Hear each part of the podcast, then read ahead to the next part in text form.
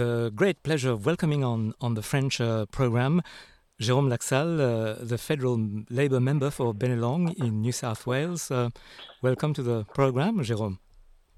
Thank you very much for uh, having me, Jean. It's um, great to be back on your show.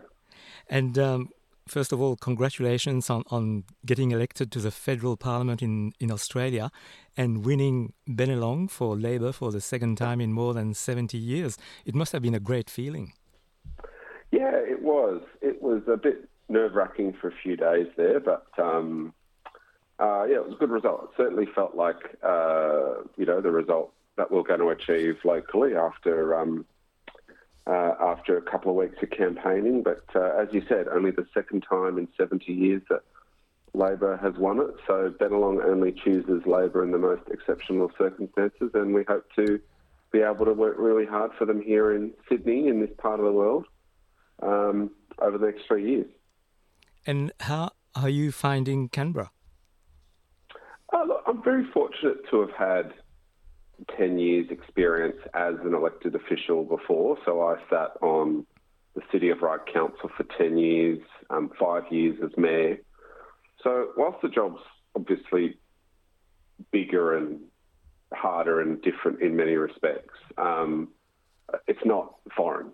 So, you know, I've been, you know, um, exposed to the amount of emails and phone calls and invitations you get invited to as an MP. You know, as a mayor, mm-hmm. it's quite similar. As an MP, you know, it's just the area is a little bit bigger.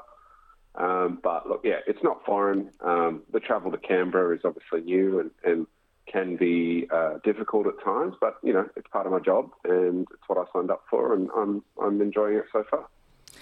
So you you, you were recently sent to France by the Albanese government, and I think also you went to Belgium. What can you tell us about this um, official visit in Europe?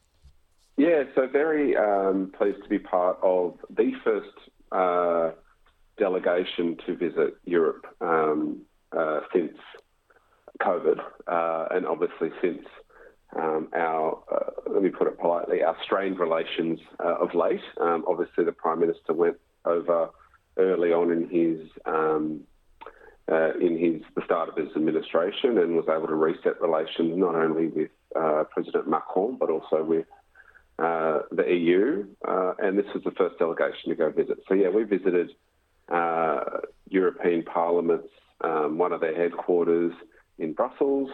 Met with the chair of the Foreign Affairs Committee and the Australia EU Friendship uh, Group over there. Um, and then spent a few days in France as well, meeting with um, uh, chairs of the Australia France Parliamentary uh, Union, but also the chair of the um, Economics Committee and the chair of the Defence Committee.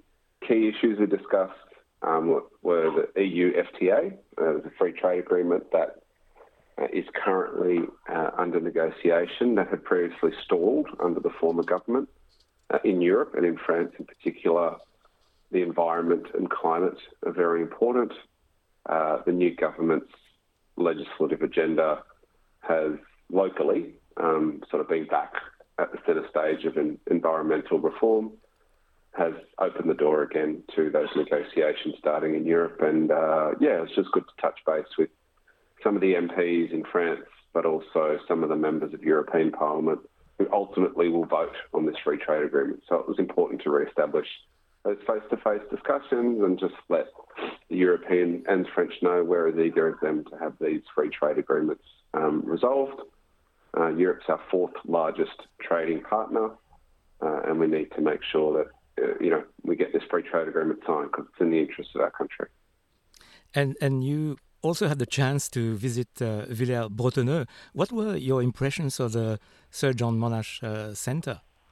Oh, it's extraordinary. So it's just the centre, but the town, like, um, to you know, you've heard about it, and like, you know, you may have seen footage of Anzac ceremonies there, but to actually be there is pretty special.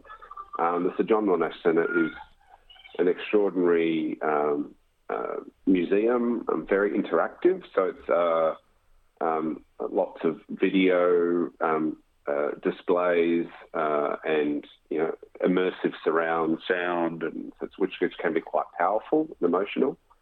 Um, then obviously the landscape surrounding the centre is, is um, you can just picture what it would have been like during the horrors of uh, both World Wars, but particularly in World War One.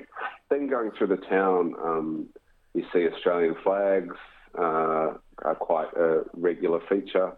And then there's also a museum, Franco-Australian Museum in town, next to the Victoria School, which the Victorian government built uh, as Villers Bretonneux was rebuilding. Um, uh, one of the quirky features of this school is that um, it's got a school hall. Not many hall, not many um, primary schools in France have school halls. This is one of the only ones that does, maybe even be the only one.